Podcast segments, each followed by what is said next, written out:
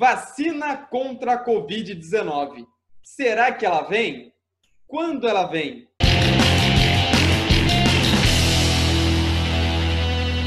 Ideias e ideais. Fala galera, estamos chegando com mais um episódio do nosso podcast Ideias e Ideais. E o tema de hoje, é claro, não poderia ser diferente. É um tema que eu acredito que está na cabeça das pessoas de todo o planeta Terra a tal da vacina contra a Covid-19.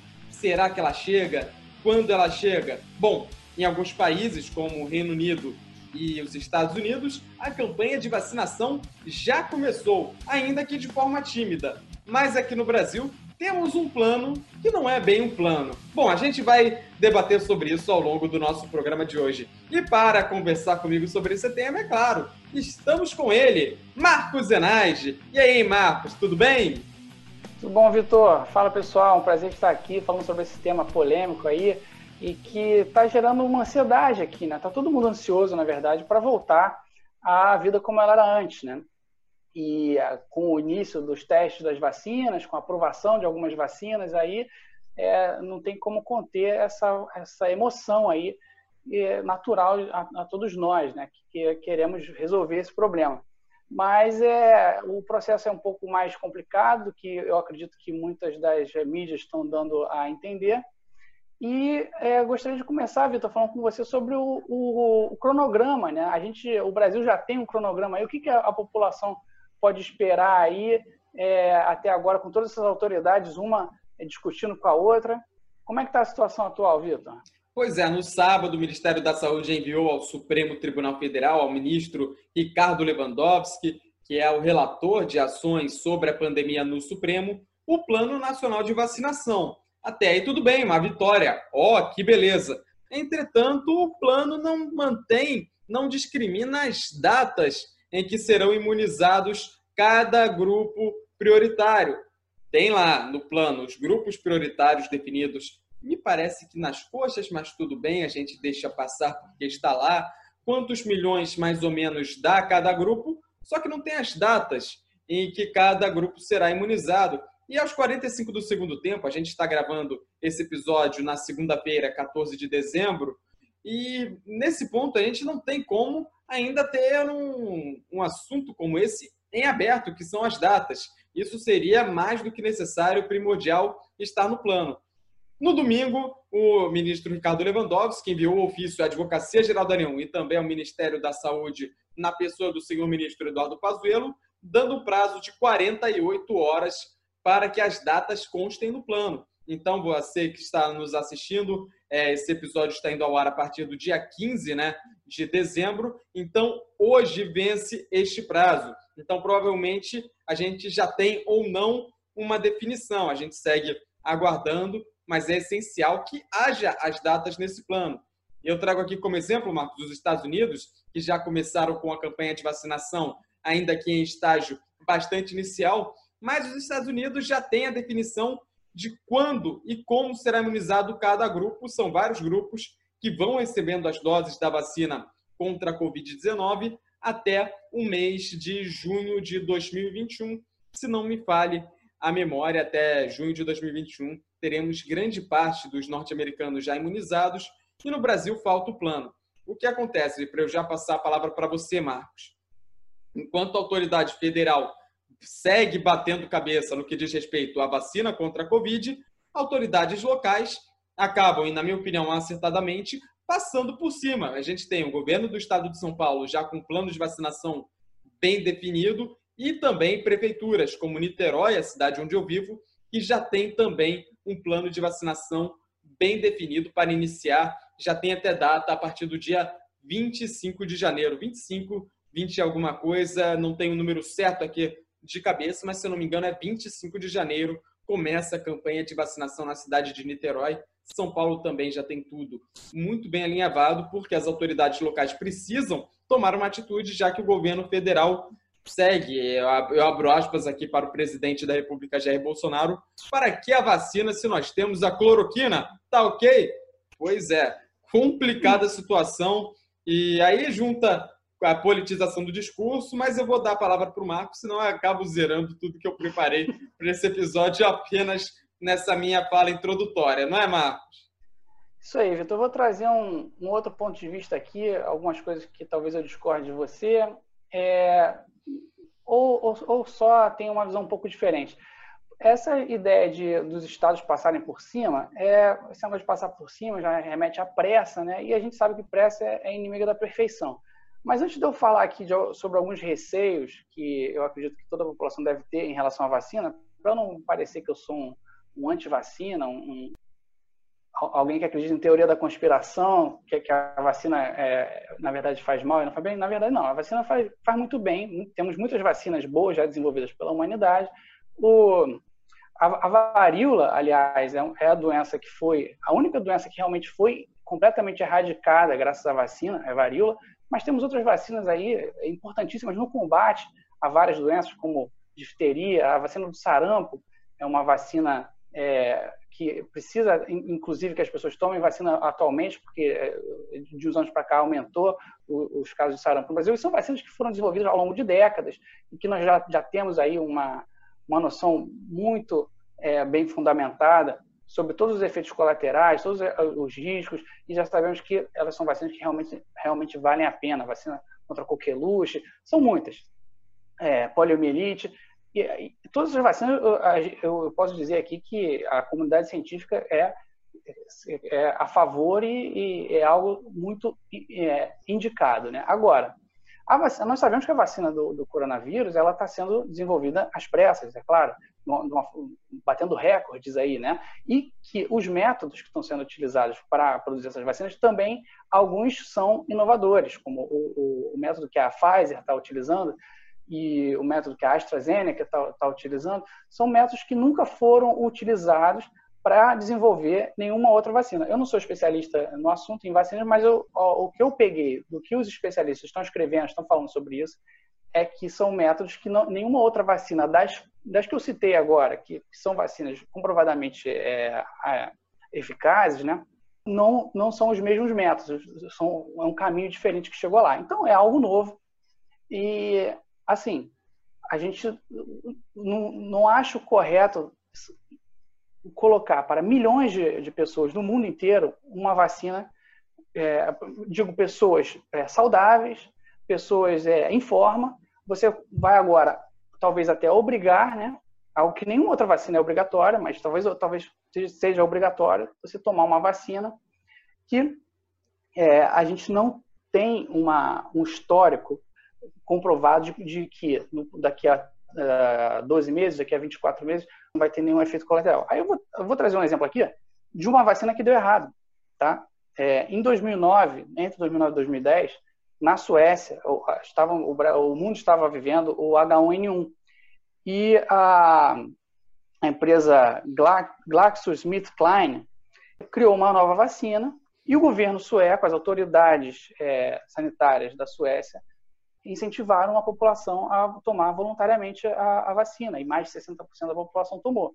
Acontece que, é, meses depois, entre seis meses e um ano depois, já descobriram que um, um, percentual, não todos, é claro, mas um percentual significativo dos que tomaram desenvolveram é, uma doença, narcolepsia, uma doença de distúrbio do sono, então o distúrbio grave do sono, né? E aí isso aí ficou conectado justamente com, com, com, essa nova vacina, que foi uma vacina desenvolvida às pressas. E, inclusive, atualmente, a população sueca ela é, é uma das mais é, receosas em relação a essas novas vacinas, justamente porque eles passaram por isso. Agora, não estou aqui dizendo que eu sou, mais uma vez, preciso ressaltar isso, não estou dizendo que eu sou contra vacinas. Estou dizendo que, que essas vacinas são ruins, mas que é algo que nós devemos ter em mente, que é, talvez uma pessoa saudável, uma, inclusive um, um ex-funcionário da Pfizer deu uma entrevista falando exatamente isso. Você não, não deve obrigar pessoas saudáveis em forma a tomar uma vacina. Então tem toda essa preocupação. Eu acho que, é, da forma como você falou, a gente realmente deveria ter uma, uma previsão, assim, um calendário. Ah, a partir do momento que a Anvisa aprovar, ou que o FDA aprovar, né, que na verdade a, a Anvisa não tem a mesma estrutura do FDA, não tem a mesma experiência, não tem, não tem a mesma capacidade do FDA, e no fim das contas, eu acredito que o que o FDA falar, a Anvisa vai é, seguir. Então, a partir do momento que o FDA disser ah, a vacina é, a, a da AstraZeneca está tá funcionando, a vacina da, da, da Sinovac está tá funcionando, está aprovada, a partir daí, aí sim, os governos estaduais devem ter um, um calendário. Agora, o, o, que me causa receio é essa, essa pressa para que o, a, as aprovações saiam, para que você possa já começar a vacinar milhões de pessoas. Marcos, eu concordo plenamente com essa sua cautela. Eu acho que toda cautela é válida e também cada pessoa deve ter, sim, a liberdade de querer ou não se vacinar. Agora, eu, qualquer vacina que seja aprovada, qualquer, eu vou estar lá dando meu braço para tomar. Eu não aguento mais ter que viver nessa angústia, nessa agonia, sabe? E, e eu acredito, claro, não sou especialista, mas eu tenho a convicção de que qualquer risco é, que uma vacina venha apresentar é menor do que o risco do próprio vírus. Então, a partir do momento, o Marcos fez uma cara que acho que ele não concordou muito com o que eu falei, mas eu acho que o risco apresentado por uma vacina de um efeito colateral é menor do que o risco da Covid-19 em fazer algum mal à pessoa. Então, acho que toda tentativa de erradicar essa doença é válida. Estamos vivendo algo sem precedentes na história moderna da humanidade então é hora da gente colocar nossos recursos à prova. Temos laboratórios gabaritadíssimos produzindo as vacinas, profissionais trabalhando 24 horas por dia incansavelmente. Eu confio, eu dou meu voto de confiança e vou, sim. É, até seria voluntário se eu pudesse, mas é, os grupos prioritários foram profissionais da saúde para serem voluntários. Mas se eu pudesse, eu inclusive seria, porque eu tenho plena confiança, tenho plena confiança de que essas vacinas vão dar resultado e isso é um precedente para a história da humanidade para futuras pandemias. Os laboratórios já têm um know-how para produzir um remédio, um imunizante, seja lá o que for, em tempo recorde, como está sendo em relação à Covid-19. E isso que é muito importante, é uma lição né, que a gente vai tirando desse momento tão trágico, Marcos, que a gente está vivendo. Sim, eu gostaria só de citar aqui uma entrevista da doutora Margarete Dalcomo. Ela é epidemiologista na Fiocruz. É, assisti uma entrevista ótima dela essa semana e uma das coisas que ela explicou foi que se você somar todas as vacinas que vão ser produzidas no ano de 2021 de, das 13 maiores empresas que estão produzindo vacina, você pegar a, as projeções de quanto que elas vão é, produzir durante 2021, o total dá, um, dá 2 bilhões de vacinas, tá? 2 bilhões de, de, de, pessoas que poderiam ser vacinadas, contando que algumas é, são duas doses, muitas vezes são duas doses, né? É, aí você conseguiria imunizar 2 bilhões de pessoas. Isso no melhor cenário, né? Isso se todas forem aprovadas e se é, conseguirmos realmente é, vencer todos os desafios logísticos. É, então, no melhor cenário imaginável, né, você teria é, quase um, um, quarto da população só é, mundial é, vacinada, né? porque nós temos mais 7 bilhões, então só 2 bilhões de pessoas no melhor cenário. Então, assim, é, só para a gente é, não criar expectativas muito grandes, né, de que ah, e agora daqui a poucos, a poucos meses é, tudo vai voltar ao normal. Não, não vai. Inclusive o, o próprio é, diretor-geral da ONU ele fala a vacina irá complementar as outras ferramentas que temos, não substituí-la. Então, a vacina por si só não vai acabar com a pandemia. Então, assim, nós vamos ter que continuar com todo o distanciamento, com todo é, o, o, uso de máscaras e, e, higienização. Isso aí eu acredito que ainda vai durar muitos anos. E é, isso é até é bom, né? Porque o fato de higienizar as mãos e, e essa, essa preocupação maior com a higiene, inclusive, ajuda Premissa contra diversas básica, doenças. né? Para qualquer ser humano. Exatamente. Mas é, é isso, Vitor. Eu vejo dessa forma, assim. É, que bom que você tá, tem essa disposição de, de, de se voluntariar mas, assim, depende dos efeitos colaterais, né? Talvez o efeito colateral não, não, não seja algo que realmente vai superar o risco de você é, pegar o vírus e transmitir para alguém da sua família mais velho, né? A, a, realidade é que na nossa idade aqui, pessoas jovens, a gente não tem um risco é, quase, quase nenhum de, de realmente desenvolver problemas graves. Mas, realmente, as pessoas mais velhas estão com muita dificuldade, pessoas com problemas respiratórios, diabetes, é, obesidade, realmente. E aí a gente convive com, com todos os tipos de pessoas, com, com pessoas que, com certeza, idosos que vão é, ter essa dificuldade de lidar com os vírus, a gente não quer é, é transmitir para eles. Então, é, fica realmente uma situação muito difícil de lidar. E o que, que a gente vai fazer? Né? A, gente tem, a gente tem que é, conversar a respeito, dialogar, transmitir a informação para chegar numa conclusão aí de como deve ser o nosso procedimento de ação. Né? Exatamente, Marcos. Uma coisa que eu fiquei muito satisfeito é que você citou apenas argumentos técnicos. E, claro, eu também. Por que eu falo isso? Porque essa discussão da vacina tem sido levada muito, muito, muito, muito, muito, muito, muito, muito, muito, muito para o lado político. E eu nem digo ideológico, para o lado partidário mesmo. É a vacina que eu não vou tomar porque é chinesa.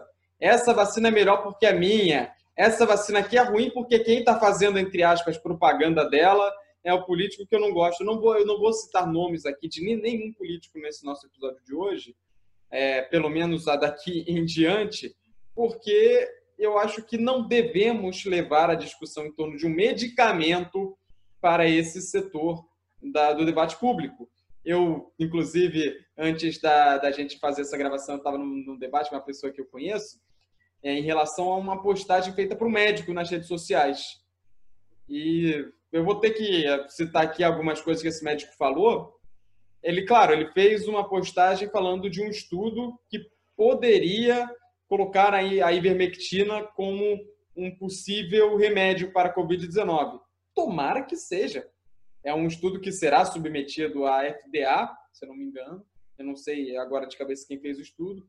Mas é um estudo que será, tomara que seja aprovado. Eu torço muito. Eu não torço contra o medicamento, muito pelo contrário, eu torço sempre a favor. O problema é que nas redes sociais, onde esse médico, repito, senhoras e senhores, publicou isso, ele usa palavras como é, esquerdistas, que estão censurando a verdade. E aí, uma coisa que poderia ser uma informação super interessante vinda do exterior, e ele traduz para o público brasileiro na condição de argumento de autoridade, já que ele é um médico, ele acaba fazendo é. uma desinformação ao ele perde a credibilidade, né? Perde a credibilidade adotando um discurso que não é nem político, é um discurso partidário. Eu vou ler aqui, eu não vou citar o nome do, do cidadão, tá? Até porque eh, eu não entrei em contato com ele, por exemplo, o correto seria a gente citar os dois lados, mas eu vou aqui colocar é, aspas para uma parte que ele falou abre aspas para esse cidadão. Não coloquei o nome completo do medicamento no título do texto, pois os censuradores inescrupulosos das redes esquerdistas estão censurando a rede social de quem apoia a verdade a respeito desse e de outros medicamentos.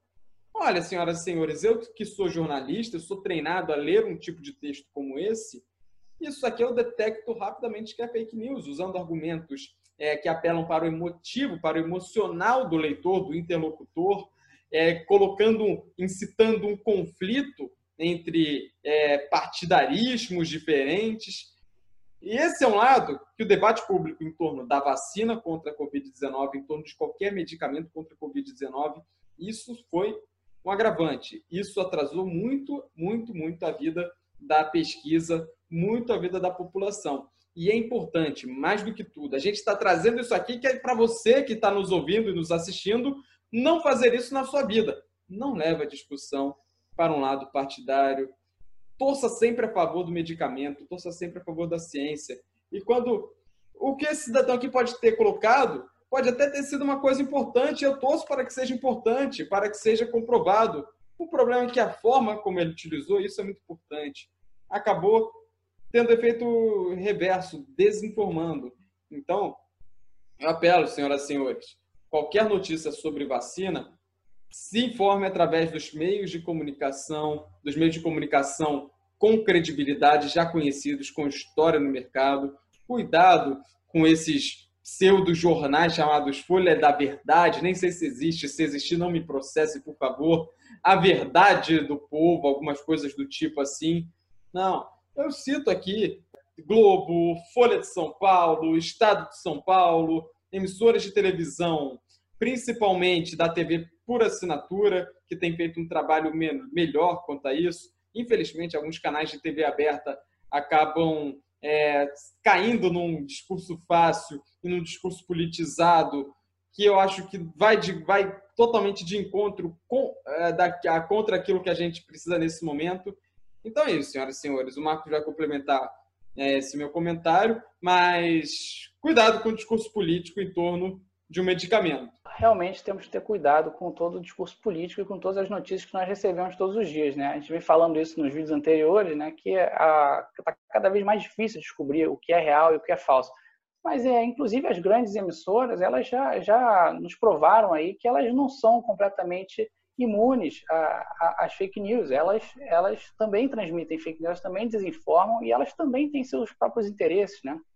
Não, então, mas assim, aí não, Marcos, aí não. É, eu, aí, desculpa te interromper, eu trabalho no, nesse meio de comunicação. Claro que existem linhas editoriais, mas nesse, nesse tipo de assunto, isso daí, isso não, isso não existe. É, tudo que foi informado vai traduzir a realidade, vai ser traduzido nos fatos. Então, não existe na, na, nas, nos meios de comunicação tradicionais.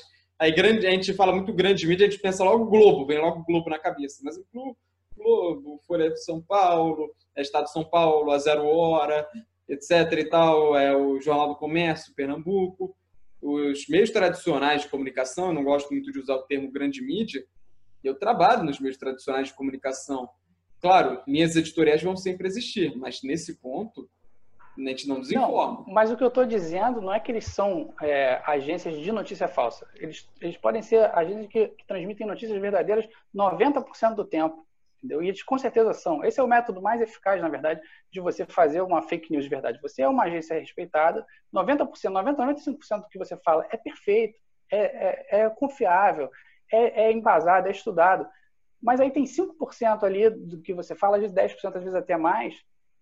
Isso aí não é falado só das, das, das grandes mídias brasileiras, das grandes mídias russas, as grandes mídias americanas, inclusive, falam isso. A Fox News vive é, é, acusando a CNN, a CNN acusa a Fox News, e, e, e, elas têm seus, seus próprios partidos políticos, ela, isso é definido. Aqui no Brasil, a Globo é a maior de todos, mas o que eu estou querendo chegar é que naqueles 5 a 10% ali, eles podem sim mandar uma informação que não é 100% verdadeira, que, que pode desinformar e pode enganar, e ela é muito difícil de, do, da, da, população descobrir que isso é, porque como a gente, a gente já está acostumado, está condicionado a ver aquela notícia ali naquele canal e saber que aquilo ali é certo, porque realmente 90% Pode citar um é exemplo, certo. Marcos?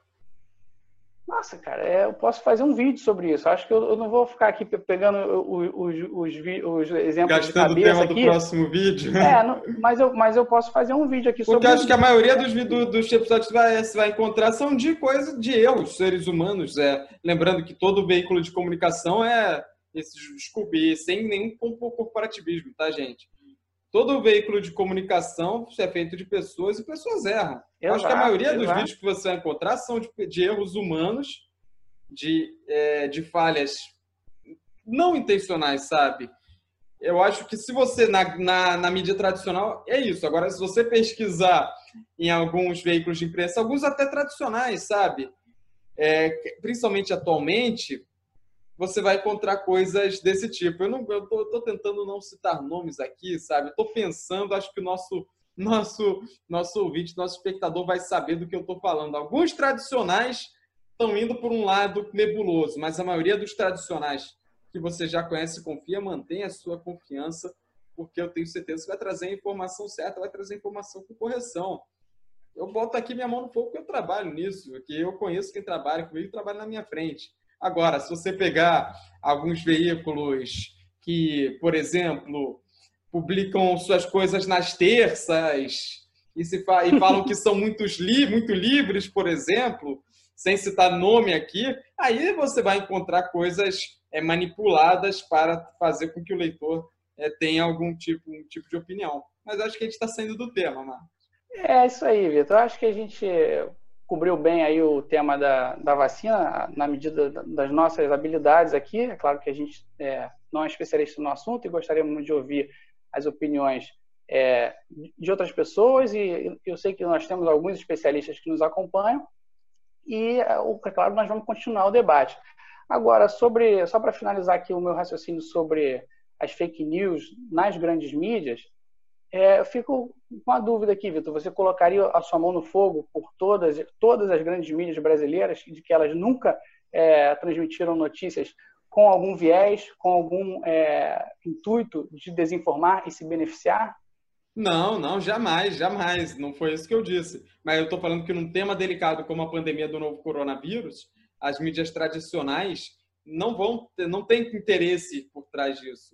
O interesse é fazer com que hajam meios para que se erradique o coronavírus o quanto antes. Agora, como já dizia, como já dizia o pessoal do Comédia, do Comédia MTV, né? Sem fazer nenhuma referência histórica, por favor, Plim Plim coloriu 89 só para não ver Lula lá.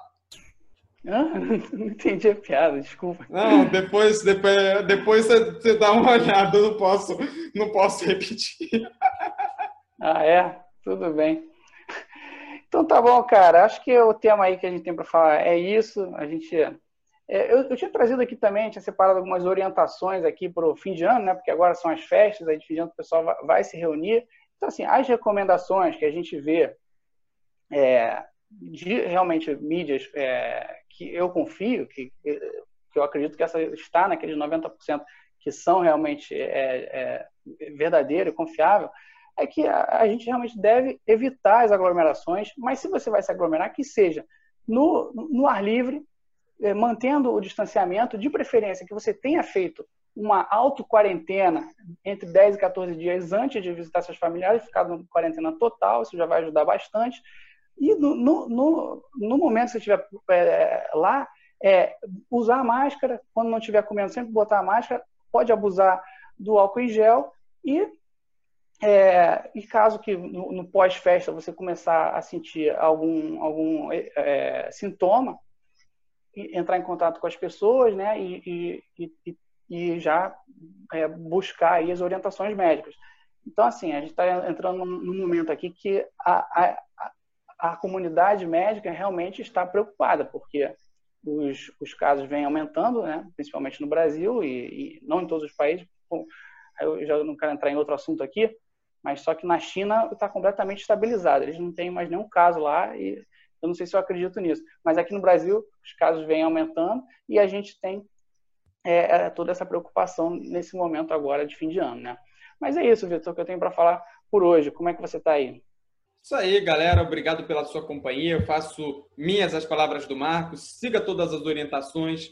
Não aglomere. Se puder, é, é só um Natal, gente. Ano que vem vai estar tudo bem. Se puder, não se encontrar com essas pessoas. Mas se a saudade estiver apertando, não tem problema. Siga as orientações que o Marcos deu aqui, que pô, vai tirar de letra, vai dar tudo certo. E vamos ter paciência que está quase lá, meu irmão. Está quase lá. Daqui a pouco a vacina chega. Muito obrigado pela sua companhia. A gente se vê na semana que vem com outro episódio do Ideias e Ideais. Valeu, Marcos! Valeu, Vitor. Muito obrigado a todos que estão nos acompanhando e até a próxima. Tchau, tchau. Valeu, galera. Tchau, tchau.